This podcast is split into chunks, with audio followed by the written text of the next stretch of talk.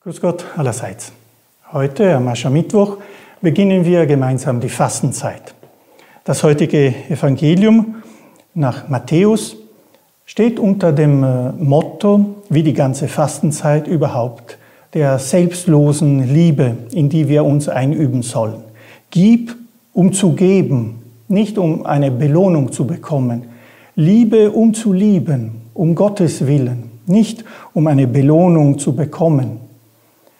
Das äh, mag uns besonders schwer fallen, denn wir leben in einer Gesellschaft, die sehr ähm, auf Effizienz aus ist, sehr auf Berechnung auch. Vielleicht kennen Sie es selber aus dem Arbeitsbereich, wo Sie viel dokumentieren müssen, um nachzuweisen, was Sie alles getan haben und wie Sie es getan haben. Die Gefahr laufen wir auch im geistlichen Leben. Aber da müssen wir gerade in der Fastenzeit fast das Gegenteil lernen, dass wir Gutes tun, uns bei verschiedenen Dingen zurückhalten, üben, aber nicht um eine Belohnung zu bekommen, sondern um Gottes Willen. So möchten wir die Quarantäne, so heißt es nämlich, die 40 Tage, auch Quarantäne, mit Freude und Mut beginnen. Vielleicht gerade jetzt in der Zeit von Corona eine, eine Quelle der Gnade. Die heilige Theresa wird uns begleiten. Sie wurde 1515 geboren und Sie sehen hier in einem älteren Gemälde abgebildet. Sie war die dritte von neun Kindern und trat in ein Kloster ein, in das Kloster der Karmelitinnen. Allerdings äh, brauchte sie selber auch eine längere Zeit, bis sie zu einer wahren inneren Bekehrung äh, kam. Fast 20 Jahre. Erst so mit 40, 39, 40 Jahren geschieht in ihr eine Wende, auch innerlich, zu mehr Freiheit, zu mehr Liebe, könnten wir sagen. Früher lebte sie in einer starken Spannung zwischen dem inneren Anspruch und dem äußeren, der äußeren Lebensbedingungen, die sie vorfand und die Unzulänglichkeit ihrer normalen menschlichen Existenz. Sie gründete dann 1562 äh, ein äh, Kloster, ein neues Kloster, äh, wo sie besonders den Wert des Gebetes, des inneren Gebetes betonte, als Antwort auf die verschiedenen Nöten ihrer Zeit. Sie schreibt, die Welt steht in Flammen, meine Schwestern. Also gehen wir in die Klausur und erfüllen wir unsere Ordensleben, Regel beten wir zu Gott diese innere Verbundenheit mit dem Herrn als Erfüllung auch seiner Aufgabe äh, zur Liebe.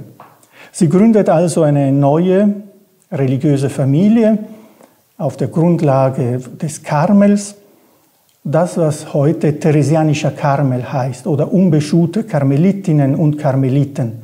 Mit Hilfe des heiligen Johannes von Kreuz ähm, gründete sie nämlich auch Männerklöster.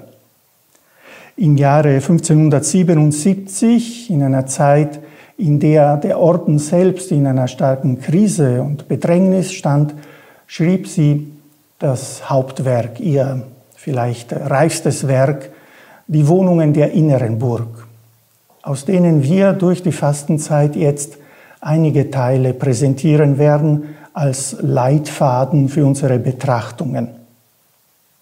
Wir werden sechs Evangelien betrachten vom jeweiligen Sonntag und die sieben Wohnungen, die Teresa beschreibt.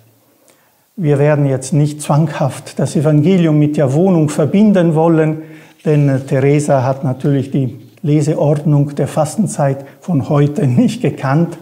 Aber wir werden sehen, dass viele Parallelen herzustellen sind. Wir werden aber zwei Linien verfolgen die Evangelien, über die immer eine Meditation im wöchentlichen Text sein wird, und eine Wohnung der inneren Burg, also dieser inneren Burg, die für die Theresa die Seele des Menschen ist, also eine Etappe auf dem Weg nach innen. Eine solche werden wir auch jede Woche betrachten. Als dritter Leitfaden werden wir immer wieder praktische, konkrete Fragen an uns selbst stellen. Wie schaut es aus bei uns? Und zwar mit unserer Liebe, mit unseren Werken der Barmherzigkeit. Das heutige Evangelium stellt uns die klassischen Werken vor, Almosen geben, Gebet und Fasten etwa. Also diese drei rote Fäden werden wir äh, verfolgen. Nehmen wir diese paar Tage bis zum Sonntag als Taxitage. Dieser Begriff von der, von der Luftfahrt, also von den Flughäfen und so, mag uns helfen, diese Anlaufzeit. Ja, Mittwoch, Donnerstag, Freitag, Samstag, um uns ein wenig zur Ruhe zu setzen und uns vorzubereiten für den ersten Impuls zum äh, Sonntagsevangelium der ersten Fastenwoche. So wünsche ich Ihnen einen guten Beginn. Lesen Sie auch die Impulse im Text. Da ist noch einiges äh, für Sie aufgeschrieben.